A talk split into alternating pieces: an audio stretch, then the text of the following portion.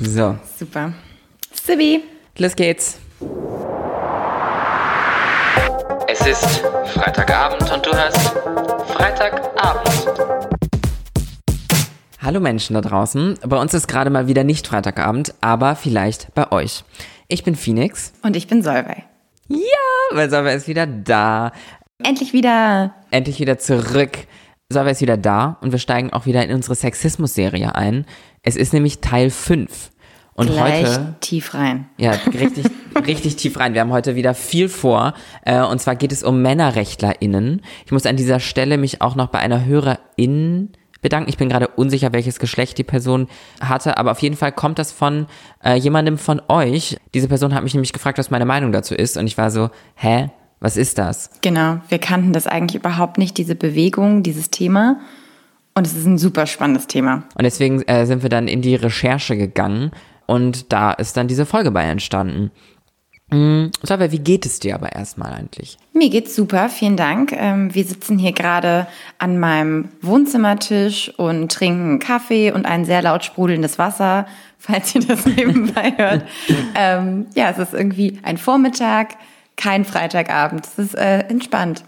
Ja, Wie geht's dir? Mir geht's auch gut. Ich bin, ähm, es ist gerade ein bisschen alles stressig, aber guter Stress. So, es ist viel los und das ja. ist gut. Ja, du hast gerade echt einen Run. Mit Ja, allem. ja, es läuft gerade. Aber Aber da kommen wir in Meistergeschichten ja, dazu. aber das führt dann auch so ein bisschen dazu, dass ich hier halt so in Hoodie und ungeschminkt sitze, weil ich gerade so irgendwie noch eine Stunde früher aufzustehen, so ungefähr, damit ich jetzt auch noch passabel aussehe. Also die, die Zeit habe ich im Moment nicht. Who are we kidding auch? Also wofür auch? Wir sitzen hier beide wirklich nur in meinem Wohnzimmer, beide ungeschminkt im weiten Pulli. Ich trage übrigens gerade meinen ähm, What's Your Superpower ähm, Pulli von, von Oliver Jobke aus der letzten Folge. Ähm, aber hast es schon angesprochen, kommen wir zu Meistergeschichten. Willkommen zu Meistergeschichten. Meistergeschichten sind Anekdoten von gemeisterten Herausforderungen, Geschichten vom Mutigsein, davon, den inneren Schweinehund überwunden zu haben. Dieses Segment ist mit freundlicher Unterstützung von Jägermeister entstanden. Werbung. Phoenix, was hast du diese Woche gemeistert? Was ich diese Woche gemeistert habe, ist für Menschen, die mich auf Instagram verfolgen, wahrscheinlich relativ offensichtlich, weil ich habe für ähm, Z2X, das ist eine ähm, Konferenz, ein, ein Event, Festival, whatever von der Zeit, Werbung an dieser Stelle, ähm, einen Vortrag ähm, gemacht, der dort auf der digitalen Bühne gezeigt wurde. Und ja, den habe ich nachträglich auch bei mir auf Instagram gepostet und das ist so ein bisschen durch die Decke gegangen, was Ein die, bisschen. was die, ja, Ziemlich hat- sehr. ja, ich glaube, wo wir hier gerade sitzen, ist es bei 70.000 Aufrufen oder so. Ähm, es haben irgendwie, glaube ich, fast 3.000 Menschen geliked. Es haben über 1.000 Menschen in ihren Stories geshared. Ähm, und im Moment geht es immer noch weiter. Das ist super crazy. Es macht mich total stolz, dass die Menschen das so unterstützenswert finden. Eben wirklich auch irgendwie große Namen ähm, der Influencer-Szene haben da irgendwie mich unterstützt. Also zum Beispiel Stefanie Giesinger. Wirklich? Äh, ja, Super. Luisa Dellert ähm, und noch ähm, einige andere. Anutida zum Beispiel, also das war wirklich, da habe ich sehr viel Zuspruch bekommen. Und das, macht's, das macht mich natürlich stolz. Damit einhergeht aber auch so ein bisschen, wenn so ein Video dann so viele Aufrufe hat, halt irgendwie, dass dann natürlich auch Menschen kommen, die außerhalb der Bubble sind, die solche Sachen auch ein bisschen kritischer sehen. Und das macht so ein bisschen Instagram für mich persönlich kaputt, weil das ist so, dann ist es so unschön, da irgendwie seine eigenen Kommentare zu sehen und irgendwelche Kotz-Emojis und so, wow, ja, ähm, brauche ich nicht in meinem Leben, aber ich bin, ich übe mich gerade darin, das zu ignorieren einfach. Ähm, und dann komme ich damit auf jeden Fall klar. Auf der anderen Seite bin ich total froh, dass diese Kommentare kommen. Das sagt mir, ich bin erfolgreich, ich erreiche Menschen außerhalb der Bubble und genau das ist ja das, was ich will. Ich möchte ja Menschen aufklären, die eben sich diesen Themen nicht bewusst sind und das funktioniert ja nur, wenn ich sie erreiche. Ganz genau. Ich glaube, da hast du für dich auch schon den wichtigsten Punkt rausgearbeitet und ich finde es gut, dass du das dir nicht zu sehr zu Herzen nimmst und Ja, für mich das Schwierigste ist, um ehrlich zu sein, die ähm, in meinem Empfinden nach Dummheit dieser Menschen, weil selbst wenn sie, also ich mag die Menschen, die Kotz-Emoji schreiben, eigentlich lieber als die, die denken, sie würden, sie würden was intellektuell rüberbringen, weil wenn man sich diese äh, ganz objektiv diese Kommentare anguckt, wenn sie auch mal ein bisschen länger sind, die widersprechen sich ganz oft komplett selbst. Und dann ist es so, wo soll ich, also soll ich dieser Person jetzt überhaupt antworten, weil es macht überhaupt gar keinen Sinn. Was, was soll ich denn damit? Einer hat dann irgendwann argumentiert, ich würde äh, pubertär, wie, mit so einer meckernden pubertären Stimme sprechen. Wo ich mir so, wo, wo, wo sind wir jetzt? Wo, worum geht es jetzt hier? So, hast du ein Problem mit mir? Ja, dann einfach tschüss. Geh einfach und hab, leb dein eigenes Leben. I don't know. Das ist ja diese Grundsatzfrage von, äh, ja, reagiert man auf so Trollkommentare und sowas im Internet? Und ich bin da auch immer dafür, da einfach überhaupt nicht drauf zu antworten, weil du, da beißt sich halt die Katze tatsächlich in den Schwanz. Aber ich glaube, dass es vielleicht an, an dieser Stelle dann auch fast zu weit greift und es sollte eher nochmal eine, eine Folge geben zu Internet-Hate und ähm, allgemein, wie man damit umgeht, mit so kritischen Kommentaren im Internet, whatever, etc. Wie ist es dir die letzten Wochen ergangen? Ähm, bei mir war auch ein bisschen was los. Ähm, ich hatte zum Beispiel eine sehr, also meine Lebenssituation hat sich ein bisschen verändert. Da gab es eine Situation mit einer ähm, Freundin, die jetzt, würde ich sagen, keine Freundin mehr ist.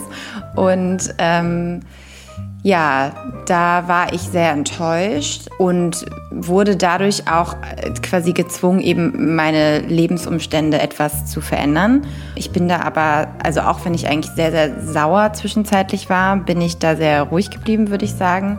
Einfach auch so for my own sanity, um mhm. irgendwie ruhig zu bleiben, weil ich, also ich, ich kann einfach gerade nicht wütend, sauer, traurig sein. Es ist einfach zu anstrengend für mich, ja. habe ich festgestellt. Und habe es einfach so ziehen lassen. Bin ruhig geblieben, bin der Person gegenüber jetzt immer sehr ruhig, freundlich geblieben. Diese negativen Schwingungen gar nicht erst reinlassen. Genau. Und versuche auch die, auf jeden Fall die positiven Seiten darin zu sehen. Aber wir haben heute noch viel vor, deswegen, ja. wir stoßen gedanklich mit Jägermeister an, weil es ist gerade wirklich 11.22 Uhr. Wir, wir, wir können jetzt kein Jägermeister Komm, wir können mit unserem laut sprudelnden Wasser. Es ist laut sprudelndes Wasser. Mit Wasser stößt man nach wie ah, vor ja, nicht an. Nicht. Okay. nicht mit mir auf jeden Fall. Deswegen, wir stoßen immer gerne mit Jägermeister an. Danke an dieser Stelle auch an Jägermeister. Cheers. Cheers. Da kommen wir jetzt zu dem Thema dieser Folge. Zunächst möchte ich an dieser Stelle aber eine Triggerwarnung aussprechen, weil wir im Folgenden über ganz, ganz viel auch schreckliche Themen sprechen. Und das umfasst unter anderem Suizid, sexuelle Gewalt und häusliche Gewalt. Und vielleicht noch ein anderer Disclaimer vorweg. Das ist ja jetzt heute ein Thema, das sehr sich auf eine ähm, binäre Geschlechtertheorie äh, stützt. Wir versuchen natürlich, soweit es geht, non-binäre Sprache einigermaßen zu verwenden, aber es wird halt sehr oft Männer, Frauen fallen. Wir wollten nur noch mal sagen, dass es natürlich nicht so ist, dass wir die Welt so sehen. Ja, vor allem wenn wir Männer und Frauen sagen in dieser Folge, dann meinen wir in Anführungsstrichen den typischen Cis-Mann genau. und in Anführungsstrichen die typische Cis-Frau äh, und sind uns dem bewusst, dass es auf diesem Spektrum des Geschlechts noch viel mehr gibt als das. Was ich witzig finde, anfangs der ähm, Recherche sind wir, glaube ich, beide über The Red Pill gestoßen. Das ist eine Dokumentation von Kathy J., die ähm, als Feministin angefangen hat, über ähm, Maskulinismus zu recherchieren äh, und am Ende keine Feministin mehr war. Das heißt, ich hatte erst ein bisschen Angst, ob ich dann am Ende hier auch noch als Feministin rausgehe, aber darüber sprechen wir am Ende. Dafür muss man bis zum Ende hören. genau. Vielleicht sollten wir kurz erstmal darüber sprechen, wer diese MännerrechtlerInnen eigentlich sind und was Maskulinismus ist und wo das herkommt. Wir haben da eine kleine Definition in Anführungszeichen von einem deutschen Sozialpsychologen und Sozialanthropologen ähm, einmal rausgesucht. Hinrich Rosenbrock heißt der, der hat den Schwerpunkt Gender Studies in seiner Forschung und der hat es zum Beispiel gesagt, dass es den ähm, MännerrechtlerInnen darum geht, und das sind eben nicht nur Männer, deswegen sagen wir auch MännerrechtlerInnen, um die Stärkung oder zumindest den Erhalt männlicher Vorrechte und das Zurückdrängen feministischer Argumentationen beziehungsweise Institutionen. Das ist ja schon mal eine Ansage, weil es scheint da ja auch sehr stark eben um Feminismus zu gehen, beziehungsweise fast eher Antifeminismus. Mhm.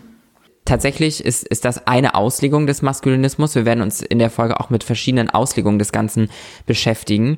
Aber gehen wir erstmal zurück zum historischen Hintergrund. Woher kommt das eigentlich alles? Wann hat es angefangen? Der Ursprung der Männerrechtsbewegung liegt in einer Gegenbewegung zur Frauenrechtsbewegung. Das war Ende des 19. Jahrhunderts, Anfang des 20. Jahrhunderts. Und da entstand nämlich diese äh, Frauenbewegung, die sich zum Beispiel für Frauenwahlrecht und Frauenstudien ähm, einsetzten. Und manche hatten da was dagegen. Und dann haben sich antifeministische Gruppen vor allem in den USA gebildet. In Deutschland kamen solche Bewegungen dann in den 1970er Jahren auf. Darf ich da kurz einwerfen, weil das ist vielleicht interessant, dass eben erst in den späten 70ern, ich glaube 1975, Frauen erst arbeiten durften ohne Erlaubnis ihres Ehemannes. Also deswegen so viel später vielleicht erst in Deutschland. Und zum einen war der Maskulinismus ein Ausweg, den Einfluss des Feminismus zurückzuweisen und die Männlichkeit aufzuwerten. Frauen traten in dieser Zeit, also in den 70ern, vermehrt öffentlich in Erscheinung und so fürchteten viele Männer um ihre Dominanz, wobei Frauen eigentlich in vielen Bereichen lediglich erstmal überhaupt die Interessen der Frauen vertraten. Also die, auch da schon wollten Frauen eigentlich nur Gleichberechtigung. Den Männern, die da aber vorher die Dominanz hatten, äh, die hatten aber an dieser Stelle einfach Angst um diese, um diese Dominanz, die sie hatten. Und zum anderen entstand äh, die Väterbewegung und da ging es vor allem um Sorgerechtsstreit weil in Sorgerechtsstreiten sahen die Väter sich benachteiligt. Und das war auch tatsächlich so. Also wenn sich Ehepartner geschieden haben, dann hatte die Mutter da äh, es deutlich einfacher, was das Sorgerecht angeht. Wobei man natürlich erwähnen muss, dass Frauen natürlich generell trotzdem auch schlechter gestellt waren, was so Ehestreits und sowas angeht und Scheidung, weil sie natürlich finanziell nicht abgesichert waren. Was die, was die Kinder angeht, da hatten sie aber einen leichten Vorteil. Tatsächlich muss man aber auch sagen, dass das schon vor langer Zeit gesetzlich angepasst wurde, so dass es auch heutzutage kaum noch eine Väterbewegung gibt. An dieser Stelle möchte ich einfach noch eine Frage in den Raum stellen, mhm. so zum Gedankenanstoß. Und zwar, wären Mütter im Sorgerecht benachteiligt? Hätten Väter dann dieses Vorrecht bis heute aufgegeben? Da bin ich mir nämlich nicht so sicher. Ja, das ist eine gute Frage. Aktuell setzen sich diese Väterbewegungen äh, für Mutter-Kind-Einrichtungen ein und Frauenhäuser.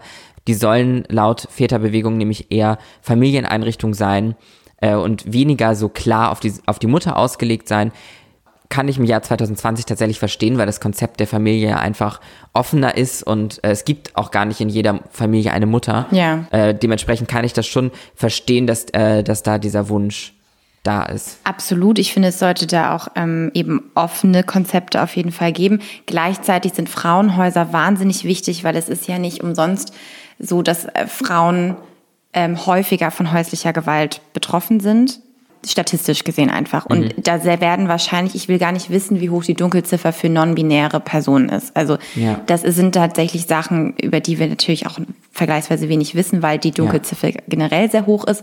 Trotzdem ist es tendenziell so, dass, wo wir jetzt in dieser binären Theorie sprechen, in einem binären Mann-Frau-Eheverhältnis tatsächlich der Mann eher straffällig wird gegenüber der Frau oder ja. eben gewalttätig. Genau, das ist jetzt gar nicht meine persönliche Meinung, was ich jetzt sage, aber aufgrund dessen, dass ich so viel auch recherchiert habe, ja. bin ich mir relativ sicher, dass MännerrechtlerInnen an dieser Stelle ähm, argumentieren würden, äh, dass diese Statistiken, die es da gibt, dass sie nicht so repräsentativ sind, weil Männern in unserer Gesellschaft nicht eingestanden wird, das Opfer zu sein. Aber jetzt nochmal zurück zu den Männerrechtsaktivistinnen. Es gibt ForscherInnen, die behaupten, dass die antifeministische Männerrechtsbewegung hier in Deutschland gar nicht so richtig eine soziale Bewegung ist, weil sie so klein ist, dass es eben gar nicht dazu ausreichen würde und gleichzeitig das Gedankengut dieser Akteure super unterschiedlich ist. Also dass es da viele verschiedene Strömungen gibt. Gleichzeitig ist es natürlich so, dass äh, die innerhalb dieser Foren und Blogs, in denen die sich bewegen, sehr gut vernetzt sind, wie das oft dann so ist in solchen Kreisen, weil die natürlich in den großen Medien keinen wirklichen Raum haben. Und deswegen tauschen die sich natürlich untereinander stark aus. Also wie gut vernetzt und wie viele es letztendlich wirklich sind, ist natürlich immer super schwierig zu sagen. Und ähm, was jetzt kommt, da müssen wir uns, glaube ich, ein bisschen vorsichtig ausdrücken, um rechtlich mhm. nicht angreifbar zu sein. Mhm. Weil das ist alles natürlich nur angeblich, äh, worüber wir hier sprechen. Aber für einen Eindruck, was es da so für Organisationen gibt, möchte ich euch als erstes mal nur zwei Namen ähm, vorlesen. Das eine ist WGVDL. Und als ich, als ich erfahren habe, wofür das steht, war ich so, okay, okay. Mm, und zwar steht das für, wie viel Gleichberechtigung verträgt das Land? Ja, da finde ich, kann man schon mal erstmal Nicht so durchatmen. viel, Ähm, anscheinend. ja. Und dann gibt es noch Wikimania. Geht es natürlich auch um Mann ist dann groß geschrieben da drin. Genau, also dass man natürlich auch lesen kann, um, um welches Geschlecht es hier geht. Das letztere, also Wikimania, wurde an verschiedenen Stellen schon als Hetzportal beschrieben, was ich sehr gut nachvollziehen kann. Beide Organisationen scheinen auch zu wissen, dass da nicht alles ganz richtig läuft, weil beide in ihren Impressen fiktive Adressen im Norden der Türkei angegeben haben. Das ist ja auch wild. Ja, außerdem arbeiten sie angeblich mit Providern, die darauf spezialisiert sind, illegale Inhalte zu teilen. Also das besonders geschützt vor der Polizei zu tun. Und so konnten sich diese Portale eben rechtlich absichern, auch für alles, was sie da so machen, Verharmlosung von Nationalsozialismus, Urheberrechtsverletzungen, Drohungen, Rassismus, gepaart mit Chauvinismus und Sexismus.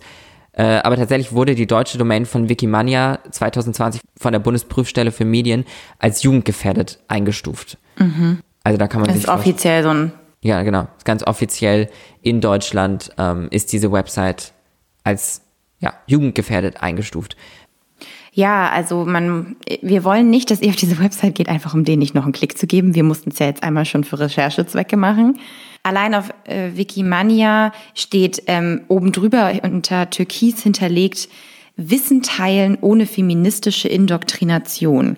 Und alleine der Begriff Indoktrination zeigt ja schon, was für einer Sprache die sich bedienen. Das ist Kriegssprache. Für die ist es ein Krieg gegen Frauen anscheinend. Das kann man auf jeden Fall sehr einfach reininterpretieren. Ein weiterer Auszug, ähm, den man auf dieser Website findet, ist zum Beispiel Feminismus basiert auf der Verschwörungstheorie, Männer auf der gesamten Welt hätten sich kollektiv gegen die Weiber verschworen, um sie zu unterdrücken, zu schlagen, zu vergewaltigen und auszubeuten. Ja, also, was Das, soll ist, man das dazu? ist meine Definition von Feminismus. Das ist doch schon, ja, da fühlen wir uns richtig angesprochen. ja, total. Feminismus ist eine Verschwörungstheorie, ne? Also wisst ihr Bescheid. Ich glaube, mehr brauchen wir dazu eigentlich gar nicht sagen, oder? Ja, also es gibt ja sehr viele ähm, Einträge auch bei Wikimania. Ich bin sehr gespannt, ob wir es mit dieser Folge auch zu einem Eintrag bringen. Ja, ich habe auch ein bisschen Angst, muss ich sagen. Ich haben wir ein Impressum? Wo haben wir das angegeben? Also, um letztendlich das jetzt einmal kurz zusammenzufassen, diese Websites sind halt super primitiv gemacht letztendlich auch. Die sehen halt aus wie so ein Blog irgendwie von Anfang der 2000er, als das Internet gerade angefangen hat gefühlt. Und wir, diese Inhalte sind für uns aus unseren Augen persönlich einfach nur frauenfeindlich, sexistisch, falsch, einfach viel zu kurz gedacht und super primitiv. Ausgenommen von diesen beiden Beispielen, über die wir gerade gesprochen haben, gibt es natürlich auch noch andere Organisationen und wir wollen die auch nicht alle komplett in einen Topf werfen, weil es da schon Unterschiede gibt. Also die beiden, über die wir gerade gesprochen haben, sind definitiv sehr, sehr grenzwertig, wenn nicht vielleicht sogar grenzüberschreitend. Es gibt aber auch noch die Agens e.V. und Mandat.de. Beide verbreiten auch Inhalte von MaskulinistInnen, ähm, sind aber nicht so extrem. Also in Anführungsstrichen so etwas wie Positivbeispiele dieser ganzen Sache. Auf Mandat kommen wir aber später immer noch wieder drauf zurück. Das heißt, darüber werden wir uns später noch ein genaueres Bild zu machen. Und mit einem Mitglied dieser beiden Organisationen, also dieser beiden letzten Organisationen, habe ich ein Telefonat geführt. Wir als äh, Feministinnen wollen natürlich trotzdem die Seite von den MaskulinistInnen zu Wort kommen lassen, damit ihr und wir uns einfach eine Meinung bilden können, wie wir das eigentlich alles so finden. Weil, wie Solveig und ich schon anfangs gesagt haben, wussten wir bis vor kurzem gar nicht, dass es das alles überhaupt gibt. Ja, und einfach natürlich, um auch die ein bisschen besser zu verstehen. Genau. Ähm, vorweg sei gesagt, Arne Hoffmann, mein Gesprächspartner, stellt sich gegen Wikimania und WGVDL. Und auch sein Eintrag auf Wikimania ist sehr negativ. Er ist ein Männerrechtler, der mit FeministInnen zusammenarbeitet und eine andere Definition des Maskulinismus vertritt, als die, über die wir bisher gesprochen haben. Hier sieht man auch wieder das eingangs besprochene Problem der Bewegung, dass einfach zu viele Akteure zu unterschiedliche Gedanken haben und so nicht an einem Strang ziehen können. Arne Hoffmann ist ein deutscher Journalist, Buchautor, Blogger und Männerrechtsaktivist. Und jetzt hören wir mal rein, was er mir so erzählt hat. Dann wäre meine erste Frage, wie beschreiben Sie Ihre Arbeit und wie beschreiben Sie auch sich selbst dabei? Also als Männerrechtler oder als Maskulinist? Also ich bezeichne mich schon als Männerrechtler. Maskulist ist, auch in Ordnung und es ist halt einfach eine Analogiebildung zu Frauenrechtler, Bürgerrechtler, Menschenrechtler, jeweils natürlich Frauenrechtlerinnen und so weiter. Und ähm, das ist meine Aufgabe dabei und speziell meine äh, Arbeit als Wissenschaftsjournalist besteht halt darin, so ein bisschen Bewusstsein und Aufklärungsarbeit zu leisten, von welchen Problemen speziell Junge und Männer betroffen sind. Mhm. Und ich versuche dazu beizutragen, eine Sprache zu entwickeln, um über diese Probleme zu sprechen und den Mut, sich zum Beispiel als Opfer zu outen, obwohl man ein Mann ist und dabei meint, eine Rolle als stark, als unverletzlich und dominant erfüllen zu müssen. Mhm. Und zuletzt gehört zu meiner Arbeit, Brücken zu Menschen und Gruppen außerhalb unserer Bewegung zu schlagen, also etwa zu Feministinnen, die sich, die für das Thema aufgeschlossen sind. Ist ja. Ihre ähm, Definition ähm, von Maskulinismus eigentlich dem Feminismus relativ ähnlich, oder? Schon. Also wir versuchen uns an den äh, Punkten des Feminismus zu orientieren, die wir sinnvoll und nachstrebenswert finden und jetzt weniger an den äh, Aspekten, die wir nicht so klasse finden. Also es gibt ja auch im Feminismus schon so, so manchmal so richtig männerfeindliche Tendenzen, die versuchen wir, also zumindest ich, nicht zu spiegeln und, und ähm, stattdessen halt zu gucken, was kann man tatsächlich besser machen. Also wie kann man ähm, geschlechterspezifische Benachteiligungen, soziale Probleme, Menschenrechtsverletzungen aller Menschen, einschließlich der Männer, wahrnehmen und erforschen und angehen. Und Sie sagen ja, dass, dass Männer hierzulande aber auch diskriminiert werden. Inwiefern passiert das Ihrer Meinung nach? Naja, es werden beide Geschlechter auf eine bestimmte Weise benachteiligt. Also bei uns Männern ist es eben so, dass es sehr viele Fälle gibt, bei denen ähm, Männer in einer sehr schwierigen Situation sind, sage ich mal, ganz grob vereinfachend. Beispielsweise die meisten Obdachlosen sind männlich oder die meisten, die Selbsttötungen vollziehen, sind männlich. Und äh, es gibt sowas wie eine Jungenkrise an den Schulen und so weiter. Das könnte man jetzt noch einige mhm. Zeit ausführen. Es wird aber bisher ähm, nicht wirklich erforscht, ähm, warum sind die, die, die Opfer, die Benachteiligten in all diesen verschiedenen Feldern, warum sind die gerade männlich, so wie das anders beim Feminismus bei Frauen gemacht wird. Und es gibt nicht sowas wie ein ähm, Hilfsangebot, äh, das da speziell geschlechtsspezifisch zugeschnitten ist. Also wir sprechen da nicht nur der Männerrechtsbewegung, auch in der Psychologie inzwischen von so einem Gender Empathy Gap. Also dass da wo bei Frauen oft eine Leistung nicht wahrgenommen wird und unter den und äh, da unter den Teppich gekehrt wird und nicht richtig gilt, ist es bei Männern oft so, dass das Leiden nicht richtig wahrgenommen wird mhm. und dass man das versucht klein zu spielen und zu bagatellisieren. Ähm, Sie haben jetzt ja aber von, von Obdachlosen und Schülern gesprochen. Ähm, mhm. Wann haben Sie sich persönlich zuletzt ähm, Sexismus gegenüber Männern beziehungsweise der Unterdrückung durch die Frau ausgesetzt gefühlt? Also Unterdrückung durch die Frau mhm. habe ich mich nie ausgesetzt okay. gefühlt. Das ist auch eine etwas absurde äh, Vorstellung. Ich nehme an, dass die Vorstellung entsteht dadurch, dass manche Feministinnen sagen, wir werden von Männern unterdrückt, also erwartet man jetzt dann, dass Maskulisten, Männerrechtler sagen, wir werden von Frauen unterdrückt. Ist aber ein bisschen quatschig. Es gibt ja auch einen schönen Artikel in der Frankfurter Allgemeinen. Arne Hoffmann äh, wird, äh, spricht von der Unterdrückung durch die Frau. Mhm. Das ist alles extrem vereinfachend und von Journalisten zugespitzt. Das ist mhm. nicht das, worum es mir geht. Also wenn ich sage, da sind wir aber auch schon beim Thema, wann habe ich mich zuletzt Sexismus ausgesetzt gefühlt? Ähm, ist wirklich für mich persönlich äh, tatsächlich am ehesten die Leitmedien. Also dass dieselben Leitmedien, die Feministinnen, die sich für Frauen einsetzen, bereitwillig eine Plattform geben, dasselbe bei Menschen, die sich für Männer einsetzen, nicht tun, sondern die entweder totschweigen, das ist die Regel, oder aber schon stark dämonisieren, stigmatisieren und ausgrenzen. Also ein Interview wie das hier, das wir gerade führen, ist auch extrem ungewöhnlich, muss ich dazu sagen. Also wenn wir normalerweise interviewt werden, vor allem von Zeitungen, dann präsentiert man unsere Antworten nicht eins zu eins, wie ich sie jetzt äh, Ihnen gebe, sondern wiegt sie schon so ein bisschen zurecht im Artikel, dass wir entweder wirken wie ahnungslose Sonderlinge oder wie potenziell gemeingefährlich. Das mhm. Framing ist eigentlich immer, wer sich für Junge und Männer einsetzt, der ist dumm oder böse oder meistens beides. Bedeutet, Sie fühlen sich von, von Medien einfach vernachlässigt, oder? Genau, Medien ist ein Problem. Ja. Also gerade wenn ich daran denke, dass der Öffentlich-Rechtlichen eigentlich in ihrem Rundfunkstaatsprogramm oder in Rundfunkstaatsvertrag stehen haben, dass sie der Vielfalt und der vielfältigen Gruppen der Gesellschaft ähm, entsprechend äh, Aufmerksamkeit zukommen lassen sollten, solange die Gruppen nicht klar menschenfeindlich sind, mhm. dann ähm, sehe ich da schon eine Vernachlässigung von unseren Positionen. Mhm. Und äh, das Problem ist halt, dass dann Medien und Staat, äh, Medien und Regierung dann halt schon stark zusammenspielen, ne, statt dass das so eine gegenseitige Kontrolle ist, wie es ja eigentlich sein sollte. Also das, beim, vom Staat, von der Regierung werden beispielsweise die unterschiedlichsten Frauenverbände auch stark bezuschusst und äh, Verbände für Männer, äh, Männerrechtlerorganisationen gehen halt im Unterschied zur feministischen Organisation leer aus. Das heißt, das ist aus unserer Wahrnehmung gerade dieser Verbund von Medien und Regierung äh, schon ein struktureller Sexismus. Aber ist es nicht am Ende so, dass Männer ohnehin schon, vor allem natürlich der weiße heterosexuelle Cis-Mann, ist der mhm. nicht ohnehin schon wahnsinnig überrepräsentiert? Naja gut, ähm, Donald Trump und seine Leute sind natürlich sehr überrepräsentiert, äh, auch die gegen, entsprechend Gegenstücke jetzt in der deutschen Politik. Aber äh, das nützt ja dem männlichen Obdachlosen oder dem Jungen, äh, der an der Schule nicht weiterkommt und für den es nicht die Hilfsprogramme gibt, die es für Mädchen gegeben hat und noch gibt oder ähm, Männern, die in anderen Ländern Opfer von, von äh, beispielsweise Bürgerkriegen und Kriegen Opfer von sexueller Gewalt werden, denen hilft das ja alles nichts. Ähm, die die äh, Männer, die oben in der in den Machtpositionen stehen, führen ja jetzt nicht ähm, eine entsprechende Politik durch, wo sie ähm, Männerministerien oder Männerbeauftragte in den Parteien und so weiter einrichten.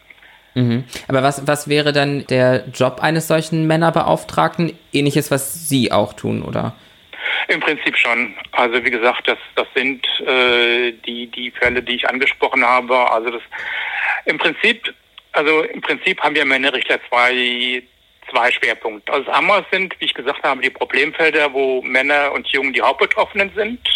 Das sagt ja schon Obdachlosigkeit, Selbsttötungen, Zwangsarbeit, Polizeigewalt und Todesstrafe solche Sachen und dann halt die Felder, wo männliche Opfer zwar eine Minderheit sind, aber bisher kaum bis gar nicht gesehen werden. Also wie gesagt, sexuelle Gewalt in Kriegen und Bürgerkriegen, sexueller Missbrauch von Jungen, Menschenhandel, Zwangsprostitution und so weiter. Da gibt es zwar Literatur dazu und da gibt es auch äh, einige Organisationen, jetzt auch außerhalb der Männerrechtsbewegung, die sich ähm, mit diesen Fragen beschäftigen, aber äh, die haben alle das Problem, dass sie sagen, wir werden eigentlich, sobald es um Geschlechterpolitik geht, auch auf der internationalen Bühne äh, nicht wahrgenommen oder nicht ernst genommen, weil ähm, offenbar, weil halt ständig äh, der Fokus ist, Männer sind doch stark, sind doch unverletzbar und es sind doch so viele Männer in Machtpositionen und ähm, dass äh, es eben den Männern nicht hilft, die nicht in Machtpositionen mhm. sind, äh, das wird halt bisher noch nicht äh, entsprechend wahrgenommen. Mhm.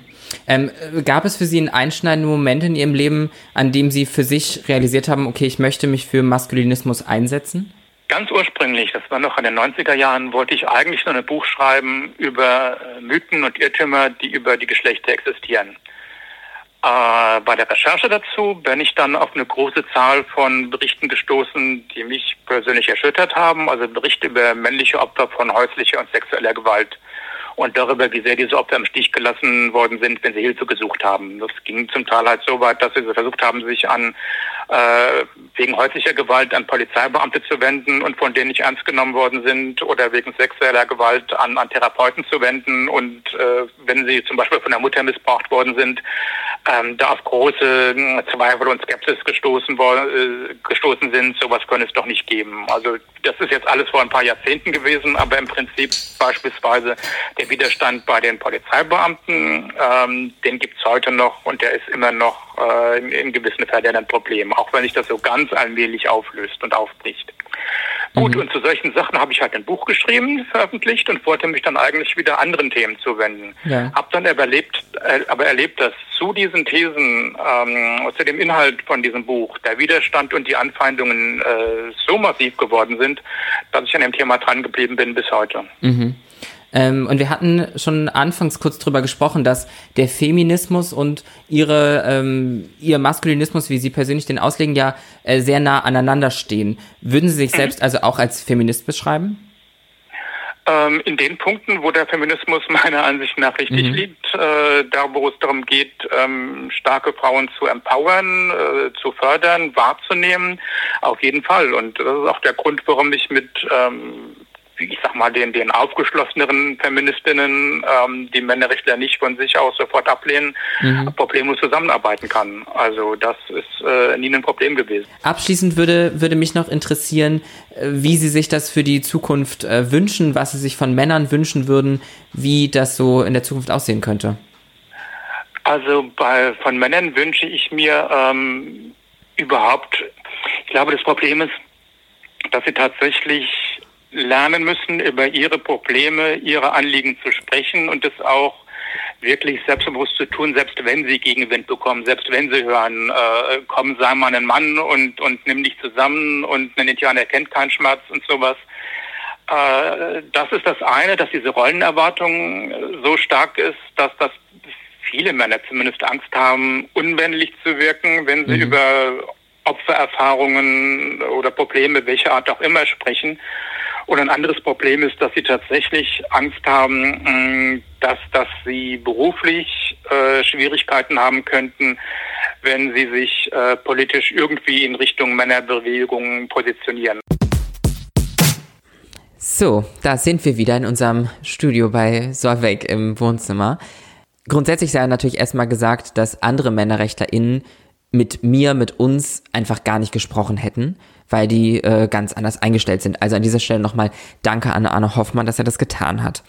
Auf mich wirkt Arne Hoffmann grundsätzlich auch erstmal sympathisch und er vertritt einen Standpunkt, den ich durchaus nachvollziehen kann, weil an keiner Stelle wollen wir hier leugnen, dass es Sexismus auch gegenüber Männern in unserer Gesellschaft gibt. Ganz definitiv. Und das ist auch ganz definitiv ein Problem, an dem gearbeitet werden müssen. Aber wir schauen jetzt im Folgenden nochmal in Ruhe an, welche Punkte er aufgeführt hat und gehen ein bisschen in die Tiefe. Wir werden anhand seiner Aussagen die Hauptpunkte vom Maskulinismus besprechen. Bedeutet, am Ende kommen wir dann auch zu Punkten, die er persönlich nun gar nicht genannt hat, deren Überzeugung er vielleicht auch gar nicht hundertprozentig ist, aber die eben im Maskulinismus immer wieder wichtige Themen sind. Genau, und wir wollen dann einfach mal so ein bisschen dem kleinen Fact-Checking unterziehen, haben ein paar Aussagen gegengecheckt und geguckt, ob wir da ähnliche Quellen finden und sich das deckt. Genau. Apropos Quellen sind natürlich alle in unseren Shownotes verlinkt, sind in dieser Folge sehr viele. Ähm, das heißt, wenn ihr euch da durchlesen wollt, werdet ihr wie wir ähm, wahrscheinlich eine, eine gute Weile beschäftigt sein. Die erste Aussage, die wir jetzt äh, von Arne Hoffmann haben, ist, dass die meisten Obdachlosen männlich sind. Ähm, in unserem Gespräch haben wir jetzt nicht über konkrete Zahlen gesprochen. Ich habe auf mandat.de, also wo er auch Mitglied von ist, einen Artikel gefunden, wo stand, dass es 84 Prozent der Obdachlosen sind, die männlich sind.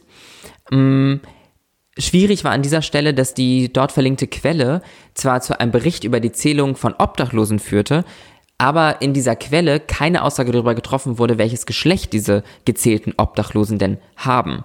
Also alles irgendwie ein bisschen komisch verlinkt. In einer anderen Quelle habe ich dann gefunden, dass wohl in Anführungsstrichen nur 67 Prozent der Obdachlosen männlich sind. Und dieser Wert sind natürlich immer noch zwei Drittel, aber nicht ganz so dramatisch.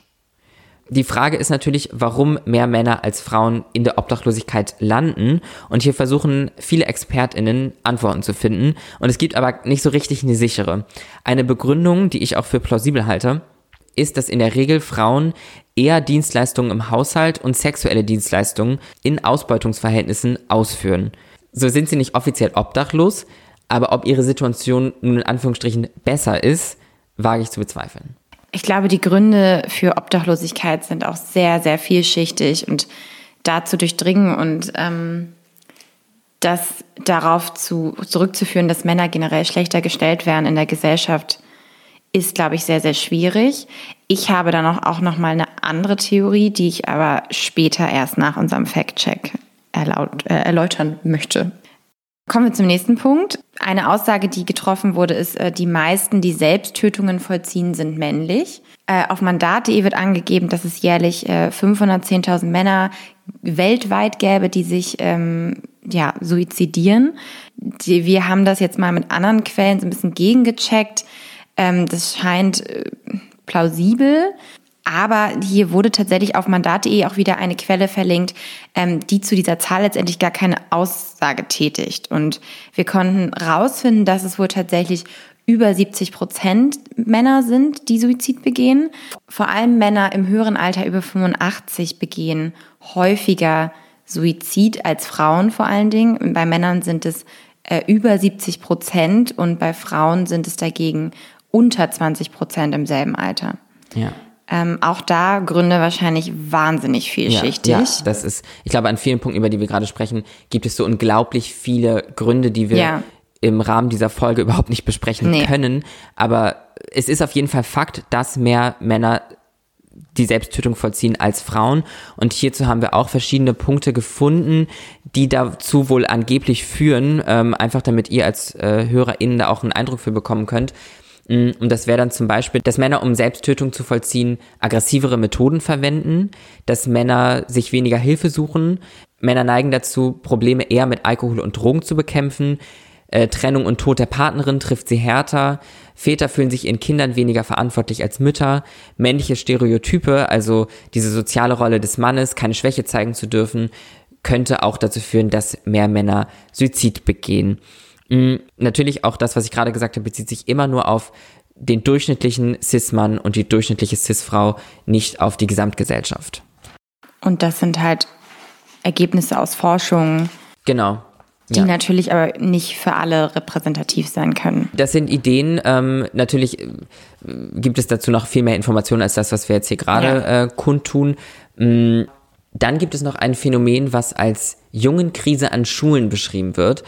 Und das führt sich darauf zurück, dass Schülerinnen bei gleicher Leistung bessere Noten bekommen. Das wurde auch tatsächlich schon an verschiedenen Stellen bestätigt von ExpertInnen.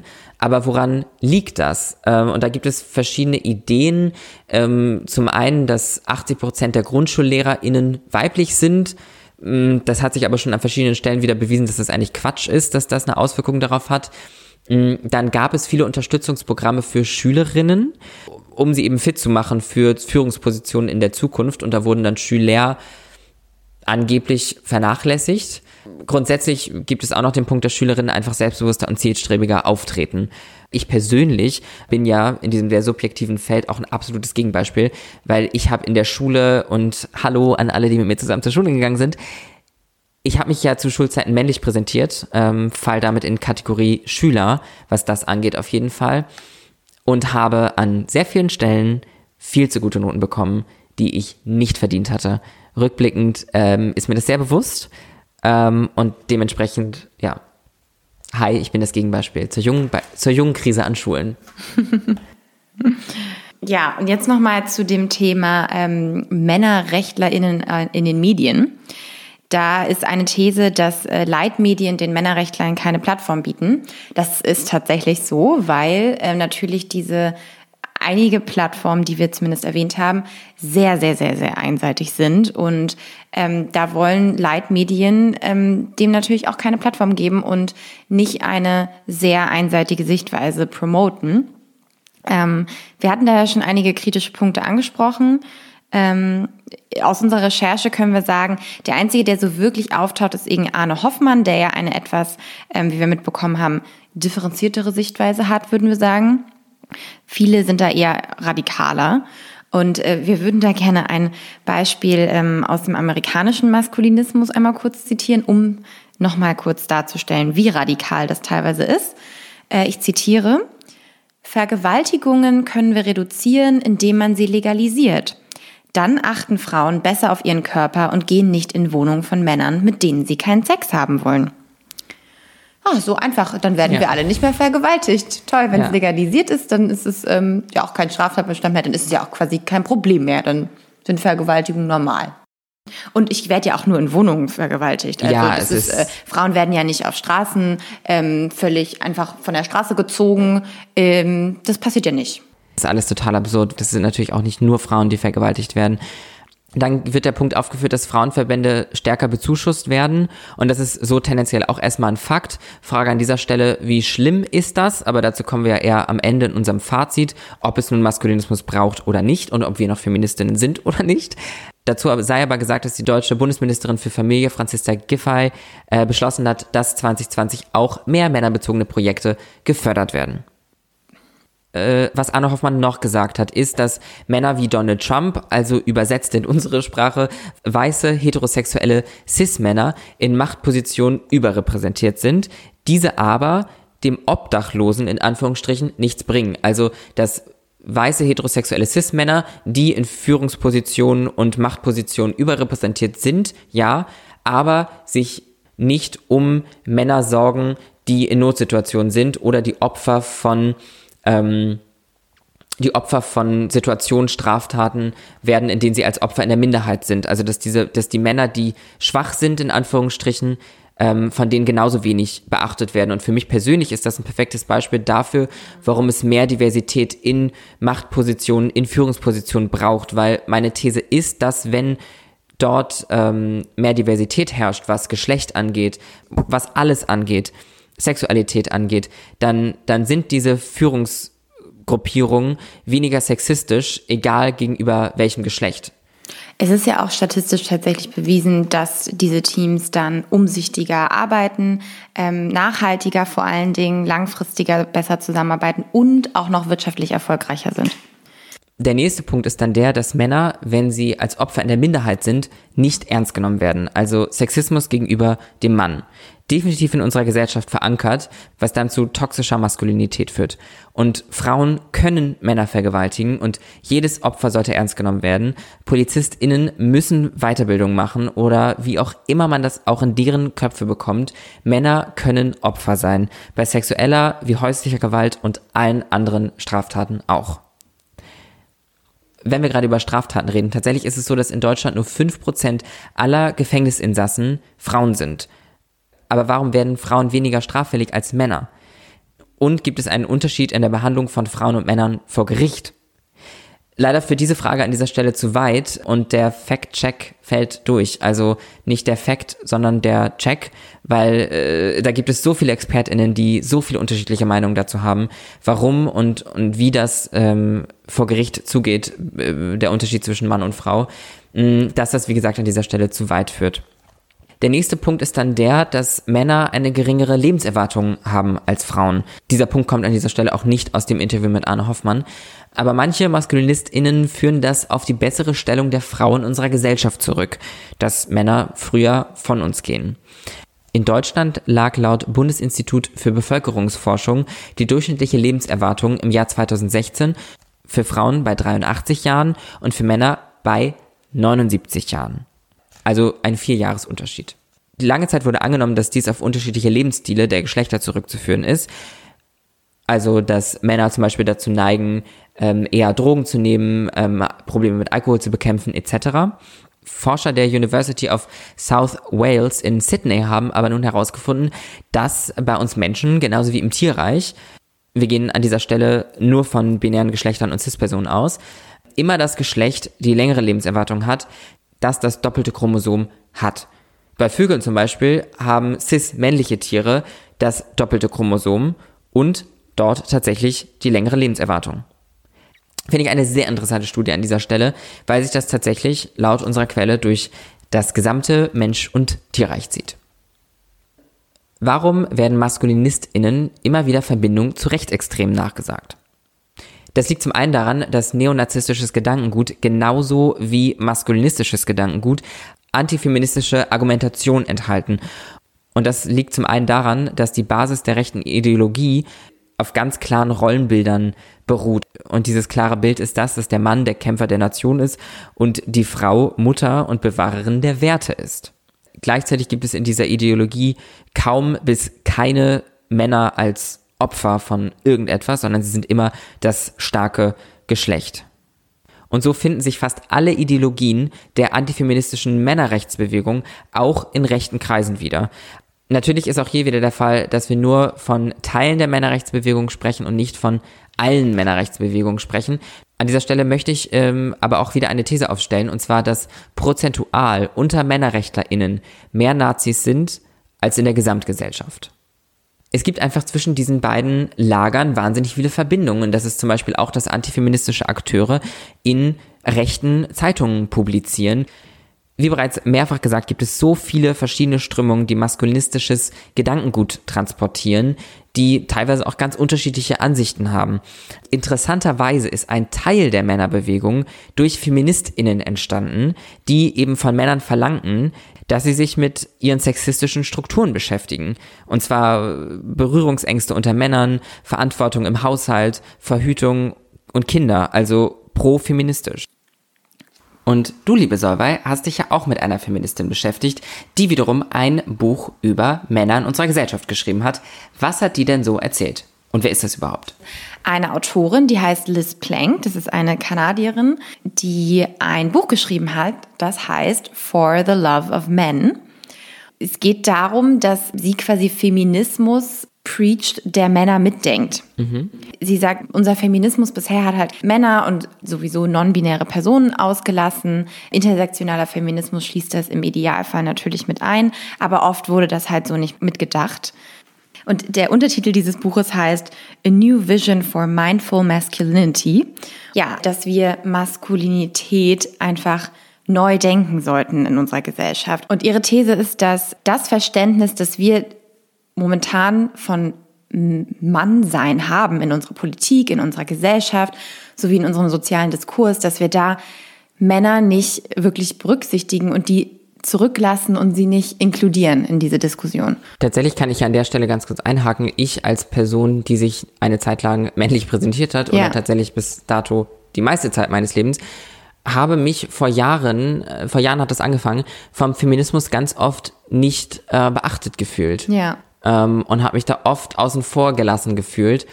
Und das ist auf jeden Fall, was ich heute als Feministin halt irgendwie auch anders angehe und dadurch einen anderen Blick darauf auch irgendwie habe. Ja. Und deswegen das, was du gerade über, über, über, über die Dame, über, Liz über, Plank. was du bisher über Liz Plank gesagt hast, eben auch sehr äh, befürworte, ja. was sie da. Also sie ist auch, ne, sie ist äh, Feministin durch und durch, hat zehn Jahre lang, glaube ich, geresearched in Gender Studies und so. Also die ist super gebildet auf jeden Fall. Ich finde ihre These und ihre, ihr Buch wahnsinnig interessant. Ähm, sie sagt quasi letztendlich, also eigentlich die größte These ihres Buchs ist, es gibt keine größere Gefahr für unsere heutige Gesellschaft als unsere derzeitige Definition von Maskulinität. Und wir haben ja auch schon über toxische Männlichkeit gesprochen.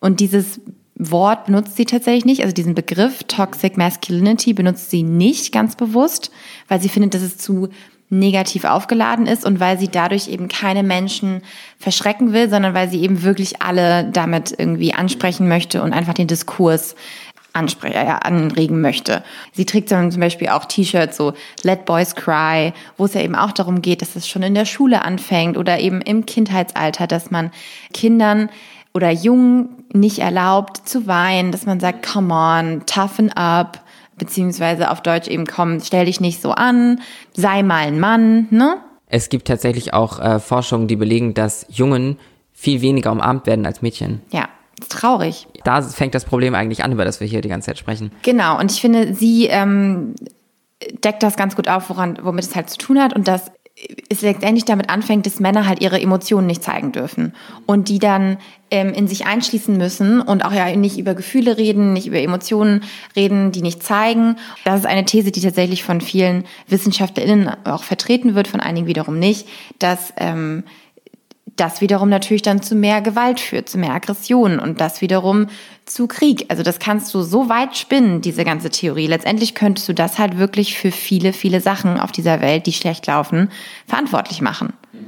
Und dass Männer da halt im Endeffekt auch sehr, sehr, sehr drunter leiden. Ein Zitat, das ich von ihr einmal rausgesucht habe, das ich wahnsinnig gut finde, ist, wir reden sehr viel über die Schmerzen, die Frauen durch Männer erleben oder erleiden müssen, aber wir reden nicht wirklich über den Schmerz, den Männer erleben und wodurch der Schmerz, den sie anderen zufügen, entsteht. Ein Zitat, das ich von ihr auch wahnsinnig gut fand, ist, I don't think masculinity is a problem. I think masculinity is the solution.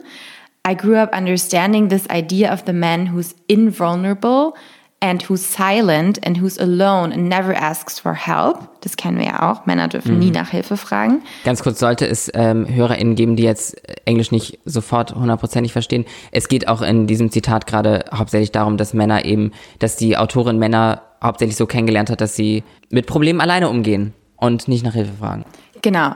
Und dann sagt sie, ähm, aber stellt euch vor, Männer wie Donald Trump wären zur Therapie gegangen. wie die Welt dann aussehen würde. Ja. Und das halt ist für viele einfach immer noch ein No-Go ist, so zur Therapie zu gehen.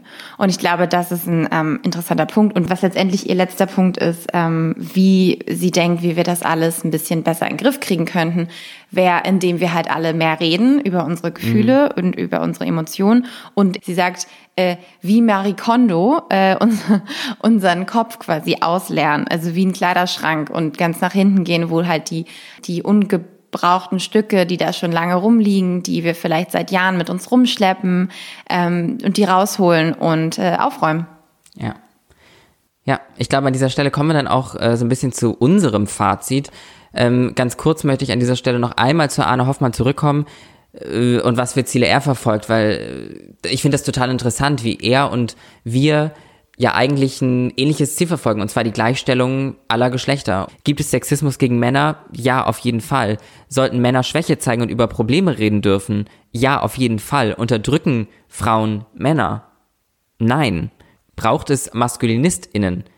Fragwürdig in meinen Augen.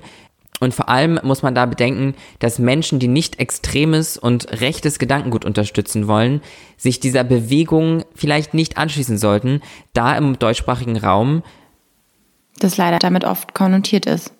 Was für mich das als absolutes No-Go machen würde, mich da für diese Bewegung einzusetzen.